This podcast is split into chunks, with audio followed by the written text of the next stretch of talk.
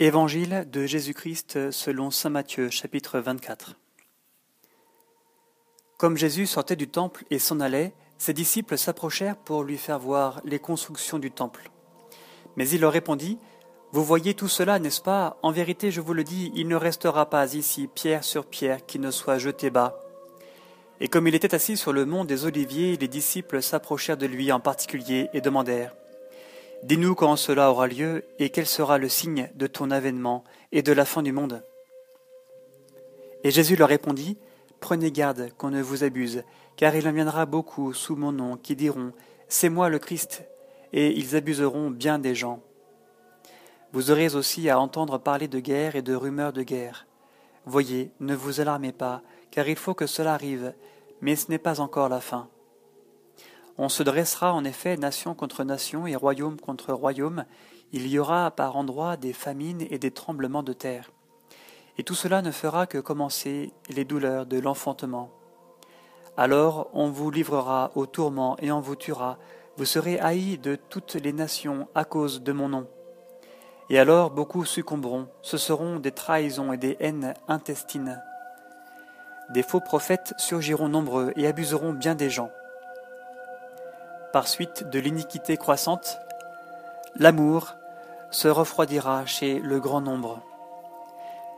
Mais celui qui aura tenu bon jusqu'au bout, celui-là sera sauvé. Cette bonne nouvelle du royaume sera proclamée dans le monde entier, en témoignage à la face de toutes les nations, et alors viendra la fin. Lors donc que vous verrez l'abomination de la désolation dont a parlé le prophète Daniel installé dans le saint lieu, que le lecteur comprenne, alors que ceux qui seront en Judée s'enfuient dans les montagnes, que celui qui sera sur la terrasse ne descende pas dans sa maison pour prendre ses affaires, et que celui qui sera au champ ne retourne pas en arrière pour prendre son manteau. Malheur à celles qui seront enceintes et à celles qui allaiteront en ces jours-là. Priez pour que votre fuite ne tombe pas en hiver ni un sabbat, car il y aura alors une grande tribulation tel qu'il n'y en a pas eu depuis le commencement du monde jusqu'à ce jour, et qu'il n'y aura jamais plus. Et si ces jours-là n'avaient été abrégés, nul n'aurait eu la vie sauve, mais à cause des élus, ils seront abrégés ces jours-là. Alors, si quelqu'un vous dit Voici le Christ est ici, ou bien Il est là, n'en croyez rien.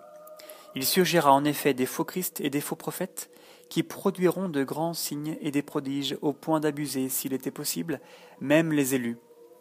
Voici que je vous ai prévenu.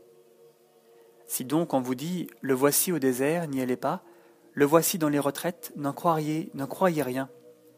Comme l'éclair, en effet, part du levant et brille jusqu'au couchant, ainsi en sera-t-il de l'avènement du Fils de l'homme. Où que soit le cadavre, là se rassembleront les vautours.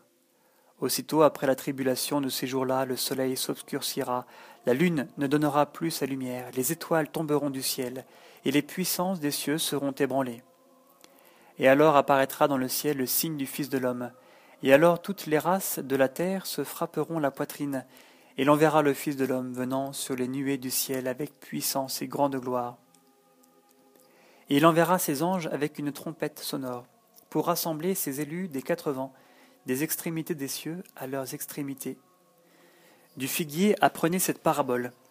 Dès que sa ramure devient flexible et que ses feuilles poussent, vous comprenez que l'été est proche. Ainsi vous, lorsque vous verrez tout cela, comprenez qu'il est proche aux portes. En vérité, je vous le dis, cette génération ne passera pas que tout cela ne soit arrivé. Le ciel et la terre passeront, mais mes paroles ne passeront point. Quant à la date de ce jour et à l'heure, personne ne les connaît ni les anges des cieux, ni le Fils, personne que le Père seul. Comme les jours de Noé, ainsi sera l'avènement du Fils de l'homme. En ces jours qui précédèrent le déluge, on mangeait et on buvait, on prenait femme et mari, jusqu'au jour où Noé entra dans l'arche. Et les gens ne se doutèrent de rien jusqu'à l'arrivée du déluge, qui les emporta tous. Tel sera aussi l'avènement du Fils de l'homme. Alors deux hommes seront au champ, l'un est pris, l'autre laissé.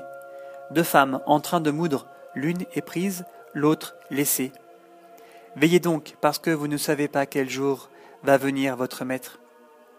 Comprenez-le bien, si le maître de maison avait su à quelle heure de la nuit le voleur devait venir, il aurait veillé et n'aurait pas permis qu'on perçât le mur de sa demeure. Ainsi donc, vous aussi tenez-vous prêts, car c'est à l'heure que vous ne pensez pas que le Fils de l'homme va venir. Quel est donc le serviteur fidèle et avisé que le Maître a établi sur les gens de sa maison pour leur donner la nourriture en temps voulu? Heureux ce serviteur que son Maître en arrivant trouvera occupé de la sorte. En vérité, je vous le dis, il l'établira sur tous ses biens.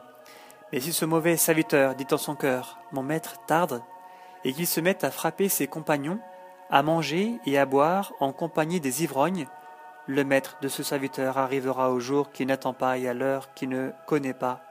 Il le retranchera et lui assignera sa part parmi les hypocrites. Là seront les pleurs et les grincements de dents.